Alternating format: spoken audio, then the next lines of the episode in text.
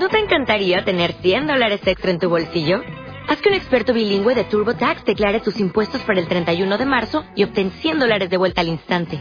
Porque no importa cuáles hayan sido tus logros del año pasado, TurboTax hace que cuenten. Obtén 100 dólares de vuelta y tus impuestos con 100% de precisión.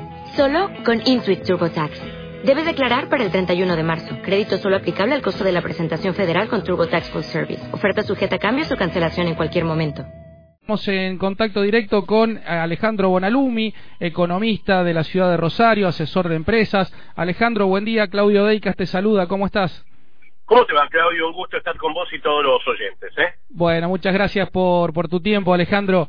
Eh, y bueno, charlar un poquito eh, haciendo un balance ¿no? de casi estos 21 meses de gobierno de Mauricio Macri, un poco para que mm, nos des tu mirada, un pantallazo de cómo observa eh, estos 21 meses de gobierno, qué se puede rescatar, qué es lo positivo, qué es lo negativo que ustedes están analizando desde el plano económico. Mira, eh, yo creo que hay ganadores y perdedores. Como siempre, en todo plan económico eh, se da esta dicotomía, esta división hasta que, según como avanza un plan económico, la mayoría pasa a estar bien o quizá la mayoría pasa a estar mal. Esto es eh, normal. Eh, a ver, sectores. Algún sector dentro del tema campo, que le ha ido mejor. Eh, algún sector financiero, la, la, vieja bicicleta financiera se está viviendo, también dio sus réditos. Eh, reside ahora la construcción, está comenzando a levantar, lo que es muy buen dato porque la construcción es multiplicadora y muchos gremios que cuando la construcción anda bien reaccionan favorablemente. Y por otro lado, hay sectores que la están pasando mal, el sector textil, el sector de calzado, sin ninguna duda la está pasando mal, el sector químico, eh, creo que aquellos que tienen que ver con la demanda interna, con la compra de cada uno de nosotros, se ve un poco más perjudicado. Porque en estos años, estos veintipico de meses de gobierno, desde el principio, mejor dicho, desde finales de 2015 a hoy, el que vive de un salario sufrió. Claro. Y los negocios o la economía que depende de esa gente que tiene que comprar y consumir, se vio perjudicada. Porque vos fijate este dato, y te lo voy a traducir a términos futbolísticos. El año pasado los salarios perdieron 2 a 0 frente a la inflación, frente a los precios. Este año con suerte vamos a empatar. Entonces, ¿qué quiere decir esto? Que vos con un salario donde el incremento no fue el que necesitabas, te encontraste con precios que subían, te encontraste con tarifas que te sacaron más plata, te encontraste con servicios que te costaron más, por lo tanto, el consumo se vio afectado. Entonces, todo aquello que tenga que ver con el consumo interno del país sufrió, todo aquel que tuvo que ver con la industria del sector agropecuario en alguna parte, el tema de la bicicleta financiera y ahora la construcción se ven un poco mejor. Si esta tendencia sigue, puede ser ya que el año que viene, ojalá, los salarios le ganen en inflación y el poder adquisitivo de la gente mejore que ahí tendríamos una mejora general. Porque cuando a vos, Claudio, te dicen, hay brotes verdes, y yo te digo que hay brotes verdes en la, en la venta de autos, de motos, en la construcción, en el campo, en, lo financiero, eso alcanza para un segmento muy parcial. ¿eh? La otra es que cuando nosotros vamos a la granja, al comercio, al supermercado, al supermercado sabemos o vemos que nos alcanza cada vez menos. Esa es la diferencia que yo noto en esta política económica del gobierno nacional. Insisto, no puedo decir ni que es buena ni que es mala. ¿Necesitas tiempo? Sí. El tiempo dirá si tienes razón por este camino o no, Claudio. Claro, correcto. Sí, justamente eh, lo que vos hablabas de la bicicleta financiera, ¿no? Con altas tasas eh, en, las, en las letras, sobre todo, eh, hay muchas especulaciones y no llegan las inversiones a lo mejor como este gobierno lo estaba teniendo en cuenta para los primeros, primeros meses del año. Sí, a ver, eh, yo te puedo entender cuando vos subís mucho la tasa de interés para dominar por un tiempo determinado algunas variables que te preocupan. Quizá la inflación, por ahí el dólar, pero si es una política permanente o de largo plazo, afecta a la economía real en todo sentido. A ver, claro. vos, Claudio, vení me decías, ¿le vamos por un negocio juntos? Y yo te digo, bueno, ¿qué rentabilidad me da? Te da el 25% anual. Es muchísimo comparado con el mundo. Es una muy buena rentabilidad. Ahora, le digo, Claudio, vos andá a con el sindicato, con el AFIP, con el API, y yo me encargo del alquiler del local, de la luz, del servicio. Nos ponemos a pensar, digo, pero Claudio, no hagamos nada de eso, venite a mi casa, comemos un asado, levanto el teléfono y hago unas LEVAC por el 27%. Ganamos más y sufrimos menos, con un adicional, que no paga ni ganancias ni bienes personales. Entonces te cierra de todos lados la bicicleta financiera. Hay gente que yo conozco que ha vendido dólares, que ha hecho la bicicleta con las LEVAC a tasa de interés muy alta, y que en unos meses después fue y compró más dólares de lo que tenía. Digo, esto sí es una herramienta puntual de corto plazo, sirve. Si es largo, te termina afectando de sectores. A ver, vos mismo me decís, Ale, voy a gastar 40 mil pesos en irme de viaje. Y voy a decir, che, espera, decir, vieja, no nos vayamos de viaje ahora, esperemos seis meses que con la demás ganamos más plata.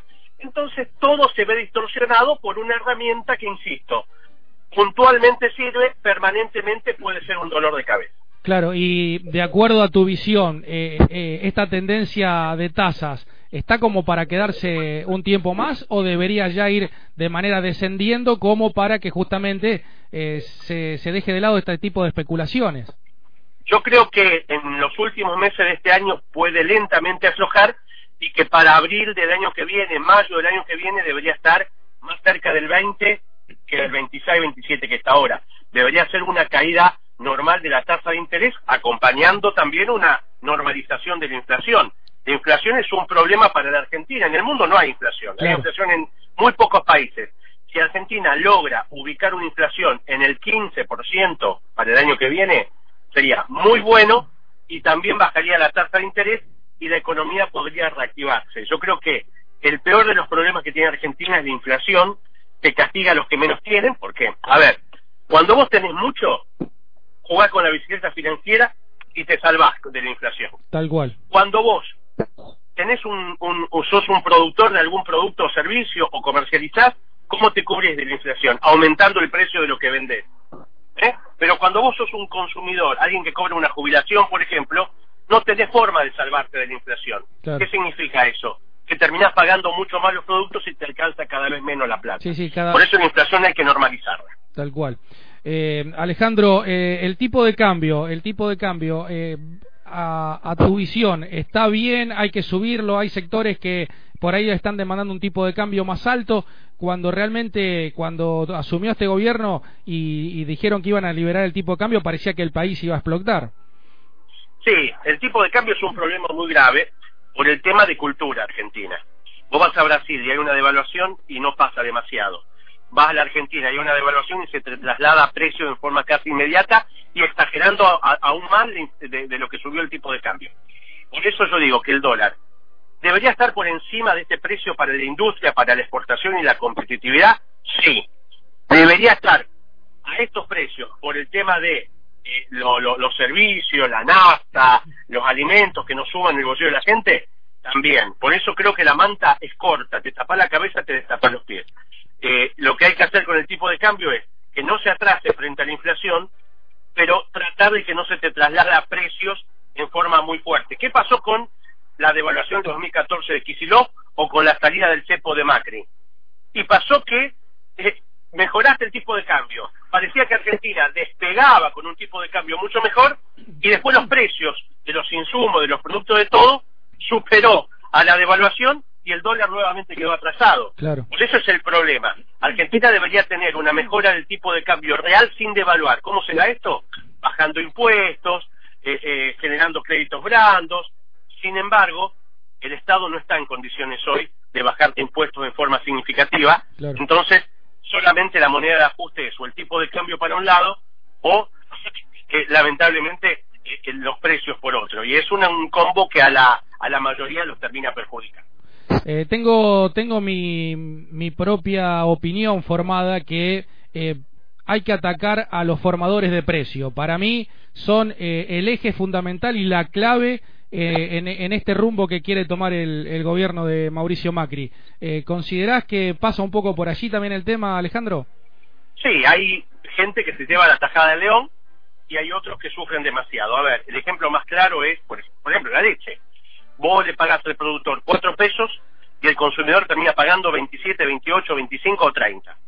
en el medio hay alguien, hay alguien que se lleva mucho.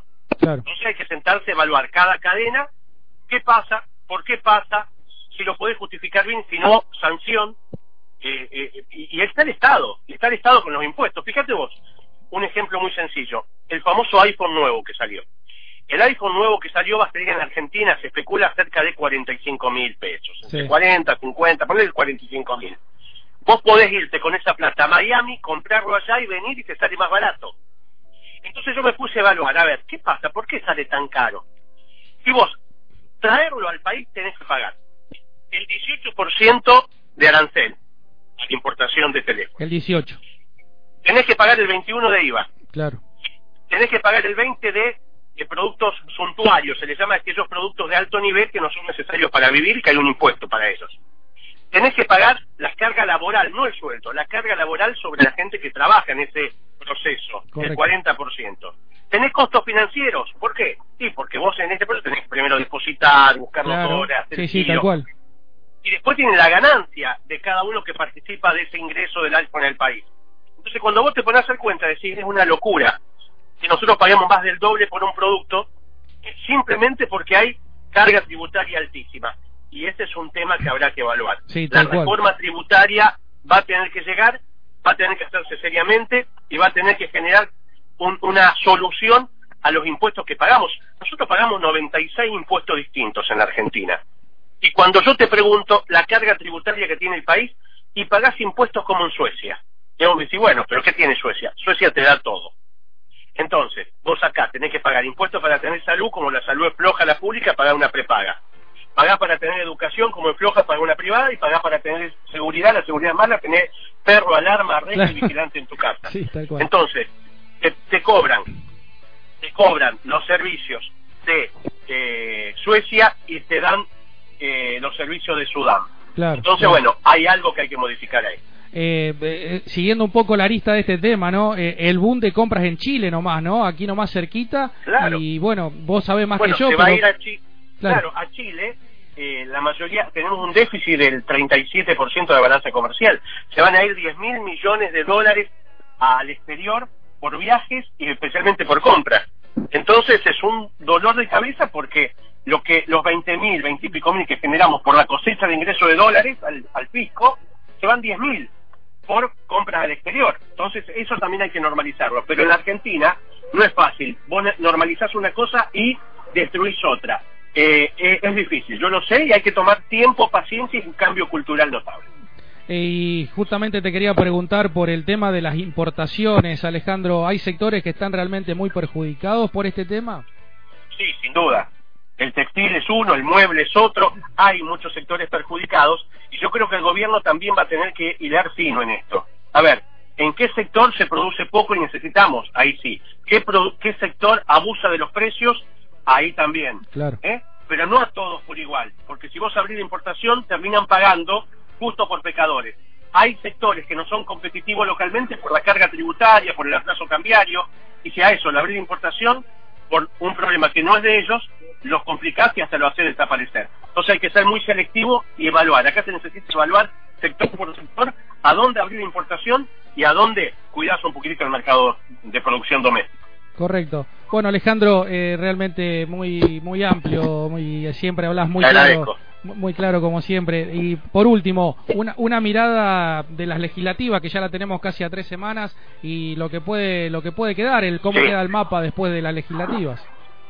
No, yo creo que eh, va a haber una, seguramente una, eh, una elección donde se van a ir definiendo cosas importantes de aquí al futuro y especialmente, y especialmente, eh, me da la sensación que después de la legislativa se van a comenzar a tratar temas que son fundamentales, estructurales, porque cuando hay elecciones, Claudio, sin duda no se puede discutir de nada porque es utilizado políticamente, a favor y en contra. Claro. ¿Eh? Entonces, si el oficialismo presenta un proyecto, la oposición te lo destruye. Y si la oposición va con una idea, el oficialismo te lo destruye. Por eso, después habrá que, habrá que hablar de esta reforma tributaria, se habla de una reforma previsional, se habla de algo de reforma o flexibilización laboral sin quitarles derechos al trabajador, pero que puedan ser más amplias las posibilidades de que la gente contrate y no tenga un dolor de cabeza.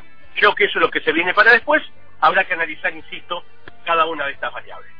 Bueno, Alejandro, muchísimas gracias por tu tiempo. Seguramente después de las legislativas vamos a estar hablando para, para ver, bueno, qué, qué opinión vos eh, tenés formada al respecto y bueno, y ojalá que, eh, como todos los argentinos queremos, que el país arranque de una buena vez y que todos estemos un poco mejor, ¿eh? Un plan económico exitoso que genera un bienestar social en la mayoría de los argentinos. Así que bueno, ojalá nos vaya bien.